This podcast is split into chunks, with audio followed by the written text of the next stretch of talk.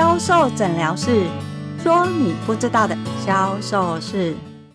你现在收听的是第二十二集的销售诊疗室，我是 Angel 老师。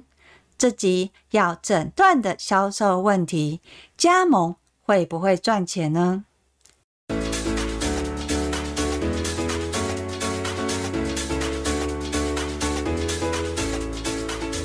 如果你身边有一笔钱，你不想要上班，想要创业，我想很多人开始会找的就是加盟品牌。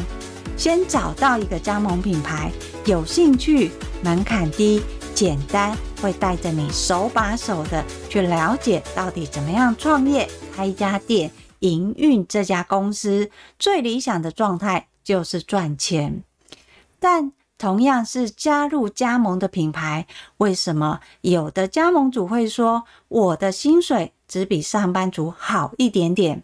有的加盟主却会说不赔钱就很好了。我上次加入某一个品牌，我可是赔了四百多万呢！哇，心想一下，他投入的成本如果是三百万，又赔了四百万，哇，这个金额是非常的可观啊！到底加盟会不会赚钱呢？又或者是加盟，如果想要赚钱，又要怎么做呢？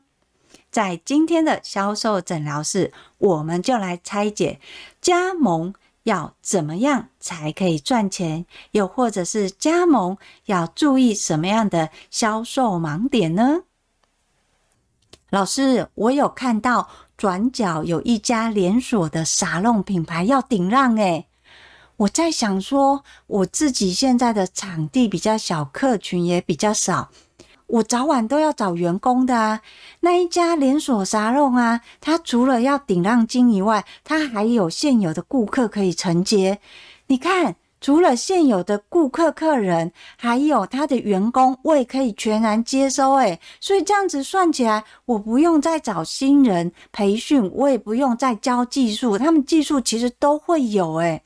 所以，老师，你是不是觉得我也应该要去加入那一家的加盟品牌呀？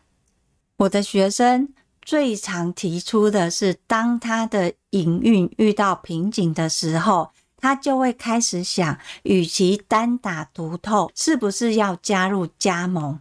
这个是一种现象。还有另外一种现象，是我的专柜小姐会告诉我，她要离职不做了。不做的原因，是因为她想要开一家自己的店，像是手摇店。他认为现在开手摇店的门槛低，你只要有一笔加盟金，你就可以找到一个加盟品牌入股。你可以从创业小白跟着加盟品牌，他会手把手的带你一步一步的做。从原本的你什么都不知道，他会带你看店面，然后做商圈评估，甚至开始硬体设备技术也会教你。这样的模式其实最适合刚开始不会创业的人。人，但是我也听过不少的学生在说，他加入了加盟的品牌，几乎都是赔钱收场。只要可以打平，就算是很厉害了。回头来想，加盟它到底会不会赚钱呢？又或者是如果加盟要赚钱，要怎么做呢？我们先举。第一个例子来说，你的加盟的目的是什么？如果你加盟的目的是为了要让你的客人变多，甚至你原本就有找人手，你希望有人来去消耗你这些客人。我学生原本想的，他想要去加盟连锁的那个商店。这个对他来讲就有所需求，他会想说：我的客人已经饱和了，我想要让我的客人再多一点。加入这一个加盟组，他有现有的顾客群，我就可以去承接他现有的客人，同时他也有员工，我也可以去承接这个员工。这样的好处是他在顾客他会变多，收入变多，相对的支出也变多，因为他的人也找到了嘛。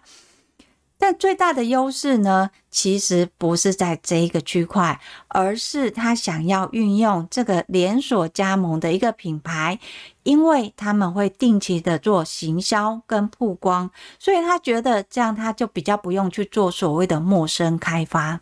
这个是他想要加入加盟主要的原因。但是在那个时候，我是这么跟我的销售人员建议的：我说，你接这一个，尤其是加盟转让出来的。第一个，你要先考虑到的是很多的隐形成本，它有没有出现？一般人在加入加盟的时候，其实很难去想到所谓的隐形成本。这隐形成本是我们一般常常忽略的。像例如，我今天我要去承接这个员工，我不是这个员工他的薪水三万块就好了，我可能还有他的劳健保。好，那我加入这一个品牌，这品牌它固然它是会有它的行销，但是这个行销费用是不是有可能是你们这些加盟主要负担的？在这个行销它曝光吸引来的客人，在加盟的总公司会不会有抽成的问题？凡事不是你所想的，也不是你跟原来做的方式一样。事实上，当你今天加盟了某个品牌，你今天要做的任何一个决定，都需要这个加盟的品牌同意。像是你想要从哪一家商品进货，又或者是你想要制定什么样的疗程，这个都需要加盟主他去制定规范的。如果今天你的疗程不是加盟同意的，有可能其中的一个条款去跟你罚钱哦。很多人不知道的是，我今天加入加盟，除了我享受加盟它带来的好处，手把手的教，其实，在加盟里面，除了我们讲的权利金，还有抽成，还有像是你必须要定期的跟他进多少的货之外，还有一个最可怕的就是罚款。这个罚款不是你认知的这么的简单。举例来说，如果你今天你有你原本自己的疗程，你觉得这个很受到你原来的客人的欢迎，那你把这个疗程放在这个加盟品牌，并没有经过这个加盟品牌的同意，加盟品牌就会觉得你违约了，他就可以依合约来跟你罚钱。那至于罚多少，他就会看你获利的状态，这个不打紧哦。一旦他发现你这个疗程是可行的，有客人会接受这一个疗程的内容，他就会合法的成为这个加盟主，他的课程，把你的疗程提给这个加盟主，这个加盟主他觉得，哎，好，这个疗程确实可以做，你这个疗程的所有权就是这个加盟公司的，他可以把这个疗程同样的给各个他的加盟品牌。所以你等于你的智慧财产权是公有的哦，这个是很多人不知道的。这样子有什么不好？这样子最大的问题是我们常在讲哦，你今天销售的重点，你必须要有所差异性，你不能别人卖什么你就跟着卖什么。所以我们会有一个所谓的量身定制的方式。如果今天这个方式你有，别人也有，那就会进入所谓的削价竞争。别人卖多少，你卖多少，那又刚好你今天是在加盟的体制里，他有规范你，你不可以用价格来打嘛？你以为你是稳操胜券的，但是事实上有可能在客人在其他的活动场合，又或是他们有商圈重叠的客人，客人还是有可能会流动的哦。你的客人不见得一定要在你这边做哦，为什么？因为所有你使用的步骤跟产品都一样嘛。那既然都一样，客人他就会会挑他习惯的属性，也就是如果今天这个客人他原本就习惯了某一个技术的人员，那他也加入了这个加盟品牌，他跳走了，你的客人就会跟着他走了。所以你今天在加入加盟的时候，你要认真去想，你加盟的目的是什么？你绝对不要想你加盟是可以赚大钱，这是不可能的。加盟要做的是学习，学习什么？学习整个创业当中你要知道的流程是什么？像是营运的方式，或是行销，或是人力，包含行政管理，或是账务的流程。在这些流程里面，你有一个概念：我开一家门市，或是我开一家店，开一家公司，我必须要知道这一些东西。那这些东西呢，它要做的又或者是要注意的大概是什么？当你学习的流程，你有概念了，不管是营运也好，行销也好，人力或者是账务，你同步要做的是，如果你今天这个店你是想要长久开下去的，你要去掌控在这个区域里面顾客的习性是什么，所以你要建立你自己的顾客群。在建立你自己的顾客群的时候，你也要学习这个品牌它是怎么样经营它的客人的。没有买过的客人跟买过的客人，他是怎么经营的？相对的，他又是怎么行销？最后，你要去思考是你的加盟不可能是一辈子，因为当你越深耕的去经营之后，你开始获利，你由原本的这家店，你可能获利只有三十万，到你的净利获利的有到一百万，你知道会发生什么事吗？你不会无限的一直去变成一百万、一千万，不会哦。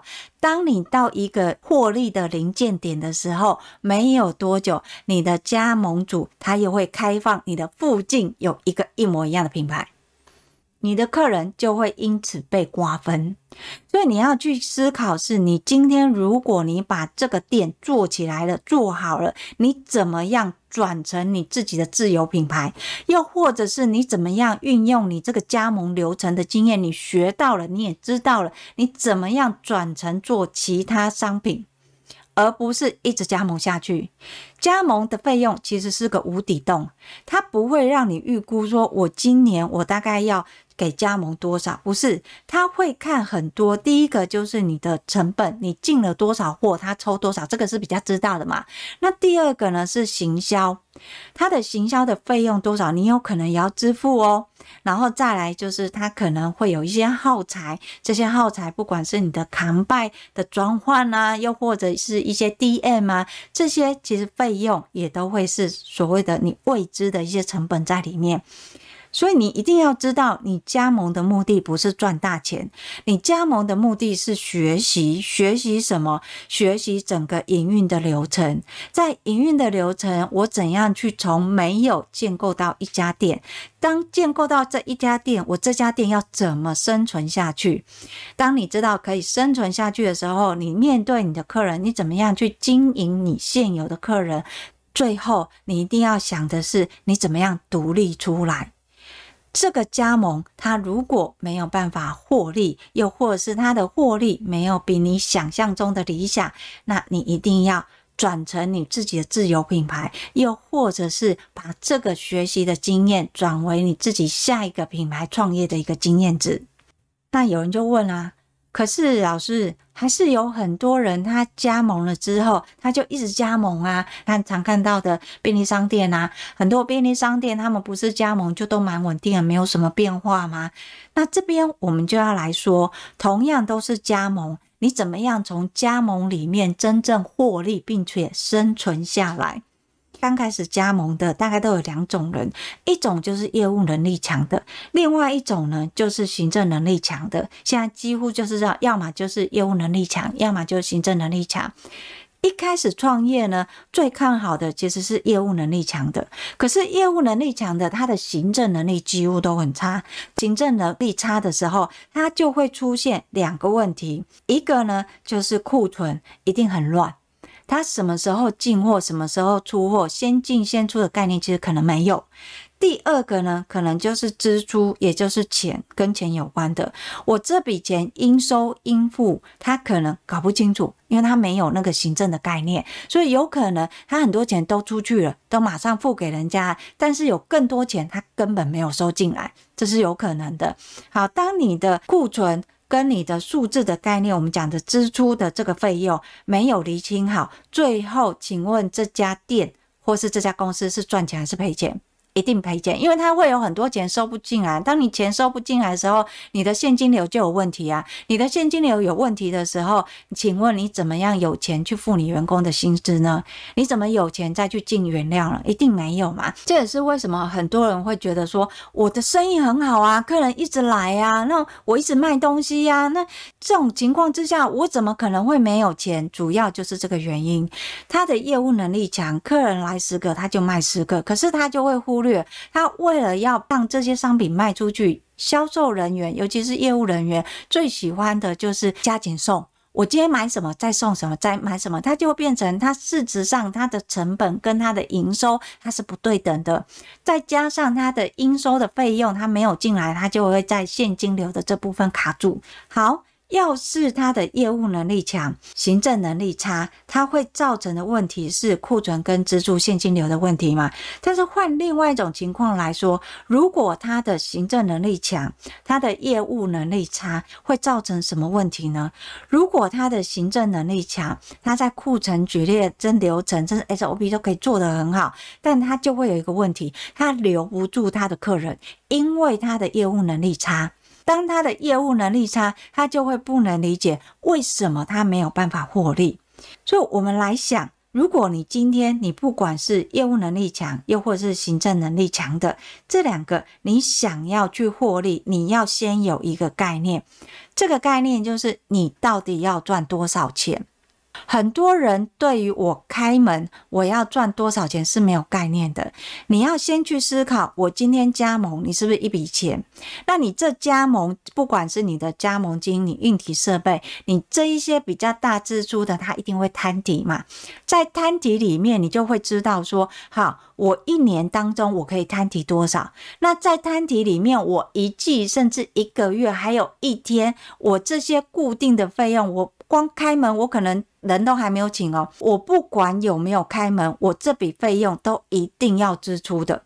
这个是在加盟或是硬体或是你的进料，这叫固定嘛。你不管有没有客人，不管有没有开门，它就是已经固定在这这边的摊提。另外一个就是当你开门了之后，你的人力设备跟你的原物料跟你的。我们讲的水电这些费用，它其实就是一些固定的，你只要开门，它就会产生的费用。当这些费用再加上你原来加盟摊提的费用，你要去想，你一天你要赚多少钱，这个就是你的营业目标。很多人他会很乐天的想说，我只要开门就会有客人了，不会有这件事情。尤其是现在疫情，你就算在人流很多的地方，他也不见得会有客人。所以你要去想的是，我假设我一天我最少我要赚到十万块。我可能连加盟金、连设备、连能力、连厨房这些一开门，我基本就要十万块。在十万块之后，我开店开始营运，我可能会有所谓的营业税，又或者是会有原物料费，那会有水费跟电费这些基本的费用，可能加一加，你一天你基本的费用，你可能要做到十二万。假设你要做到十二万，那你这十二万要怎么来呢？卖产品来嘛，对吧？一定是。营业收入进来嘛，所以如果你今天你是买手摇饮的，你要去换算一下，我今天要卖几杯手摇饮才会有这个金额？问题来了，不是你卖几杯会有这个金额，是你有没有这么多客人来买这些？你有没有这么多客人来跟你买这些嘛？这个才是最重要的嘛。你要去思考的是，不是你开门有了数字，我一定要做十二万，然后我备了多少料，那我开门我就希望我今天的营业额到十二万。那问题是你，请问你这十二万营业额怎么来的？你的客人怎么来的？你今天你的客人来了，你怎么样让客人去引导到你想要的？所以你在。开门营业，你的加盟想要赚钱，请你先去摊提你所有的费用，这些固定费用包含你的加盟金啊、权利金、成本啊，你在几年之内你要摊提完。假设你是一年或是半年，你要摊提完，那你每一个月、每一天，它需要有多少营业额进来？而这些营业额，它必须又要再加你的水费、电费、房租跟人力，这些加起来就是你一天的营业额。你要做到这个营业额有多的，它才是获利哦。有多的，它才是获利。你不要想说，我做到我就赚这么多钱，没有。刚开始加入加盟的，会被刚开始的开幕呢惊艳到，觉得哦，你看我一开幕新开幕，好多客人哦，你看客人就一直来一直来，然后我做活动钱就一直进来，我应该赚很多钱嘛。但是你回头去看进来的这些钱，假设你今天做买一送一好了，你的成本是不是更高？再加上你原本加盟的这些费用，你去算你的摊底是不是在一天你有达到？这是一天哦。那同样的天数里面，我们会知道一个月里面会有所谓的人多跟人少嘛。比如说，你如果开在上班族附近，一到五中午就是你的热门时间嘛。但是六日可能是根本就没有人了，所以你的业绩的摊底你要算在一到。假设我一个月我要做到三十万。那你大部分主要的业绩就会放在礼拜一到礼拜五嘛，你的公休日一定也会是礼拜天，你不会是礼拜一到礼拜五公休吧？所以你要先有一个概念，你今天开了这家公司，你也照着这个流程做好。你要先去思考，我这些费用我摊提下来，我要半年还是一年消耗掉？那如果我是要前半年我就要消耗掉的话，我在每一天，就是以月来讲，六个月每一天我要多少个业绩？而这些业绩又是怎么来的？你必须要去分客人人潮多的时候跟人潮少。好。有这个业绩目标的概念，这样有了哈，有业绩目标的概念，你再来就要想是，我有这个业绩，我一天要做十二万，请问我十二万要怎么做？你十二万的客人要买些什么？你要先算的是来客数。我今天来的客人，我一天可以来几个客人，所以你要去做记录。那除了做记录，最好的方式是留下你顾客的资料。你可以请你的顾客加入你的 Line，你会提供所谓的优惠或是几点，想办法去收集你顾客的资料。因为一旦你有新商品推出的时候，你需要业绩，这些人是你很好的固定的口袋名单。所以，先去收集客人在买的时候，邀请客人加入你的赖群组，或是说你的参与的活动，你会给他优惠讯息。由这样的一个诱因去收集你顾客的资料，你就会知道你一天大概会有多少客人，而这些客人的属性又是什么？举例来说，如果中午都出现，都会有识别证，那请问他是上班族还是一般附近的民众？一定是上班族嘛，因为他有识别证嘛。好，当你知道你大多数的客人都是上班族，又或是附近的居民的时候，你要设计活动就会比较符合他们的需求。所以记得一开始在开幕的时候，先去设定你的业绩目标。从业绩目标，你就可以知道你获利的情况。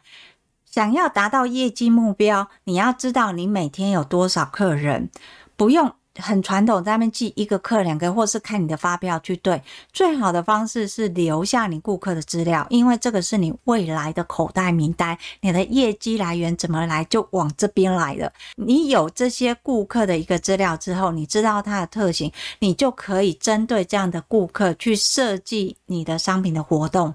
设计活动的好处是什么呢？我今天有十二万。那我以十二万来讲的话，我要多少客人？如果我这些客人里面有没有可能他是呃是 B to B 的，就是我同样都是卖饮料，我卖饮料的客人他可能是会计，那每次公司只要开会都是他负责订餐跟订饮料的，这个就是你的 VVIP 客。你要从你的客人里面再去筛选，筛选出来之后，你就可以针对这样的客群，可以不同的活动。收集顾客名单做分类，你要去设计活动。设计活动的重点不是你今天想做什么活动就什么活动，你的活动一定要有目的性的。这个目的是你今天这个活动是要提高你的平均客单，提高你的营业额，还是希望吸收新的客人，没有买过你的客人跟你买的。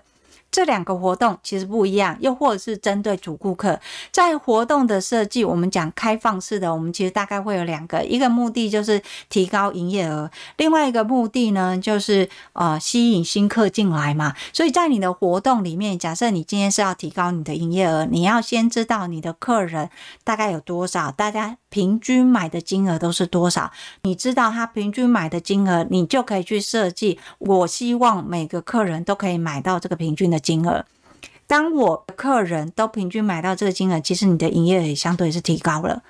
所以你要先去看，先从简单的开始，从你的平均客单里面去设定，希望每个客人进来最少都买到这个金额，去设计你的活动。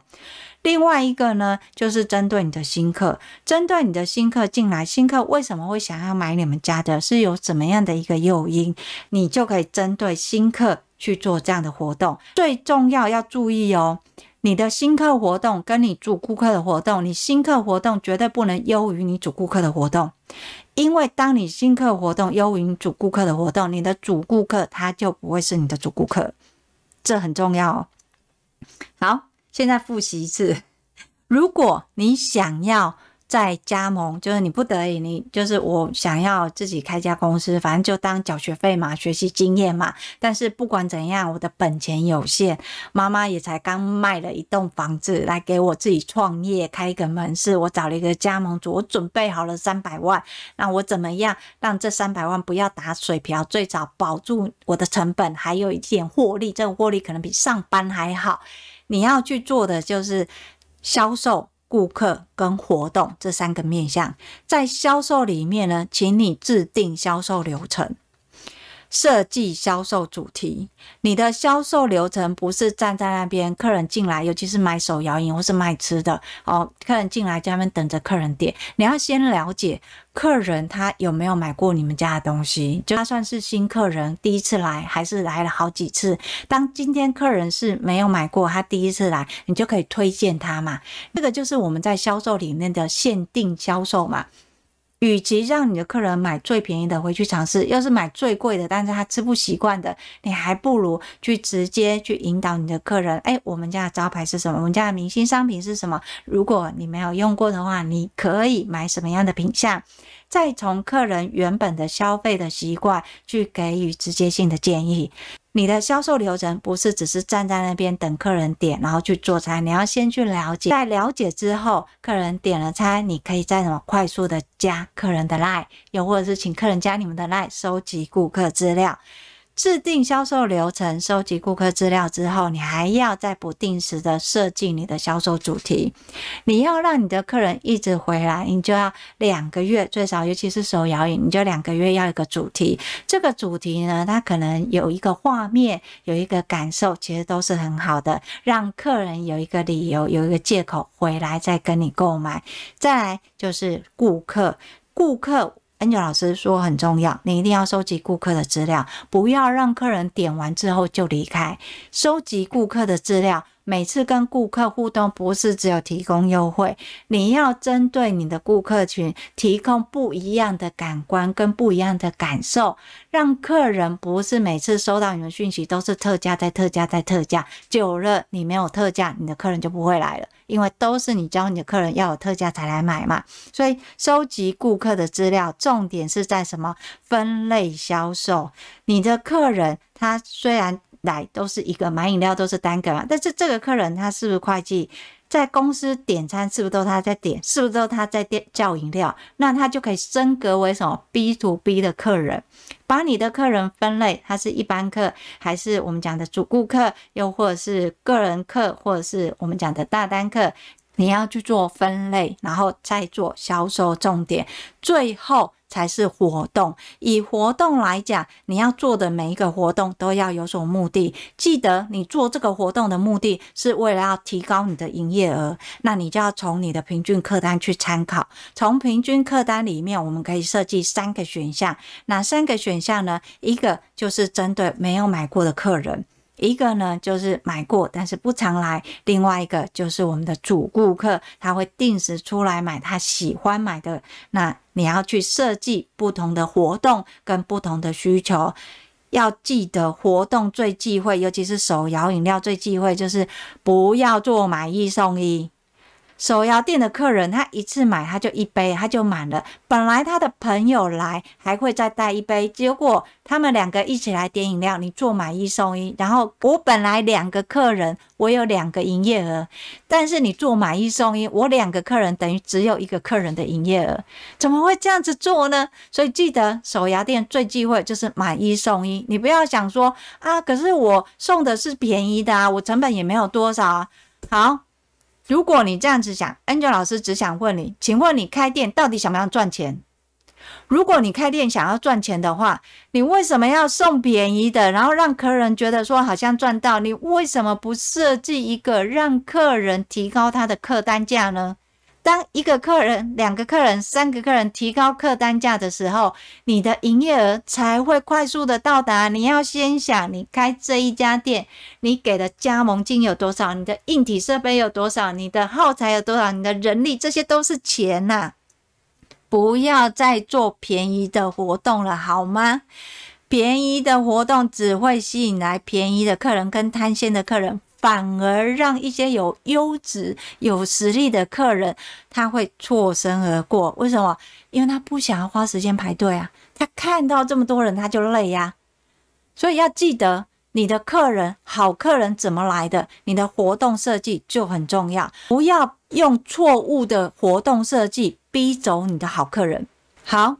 今天的销售诊疗室就跟大家聊到这里。如果你还是想要加盟，那 Angel 老师，请你先做好销售、顾客、活动这三个步骤，因为最起码它一定可以保本呐、啊，不见得会赚大钱，但是一定比上班的收入还好。好，今天的销售诊疗室就跟大家分享到这里。如果你想要知道更多的销售知识文，你可以搜寻天使美学销售 FB 的粉专。但是如果你想要用听的学销售，销售诊疗室固定在二四六更新。我是 Angel 老师，销售诊疗室，我们下集见，拜拜。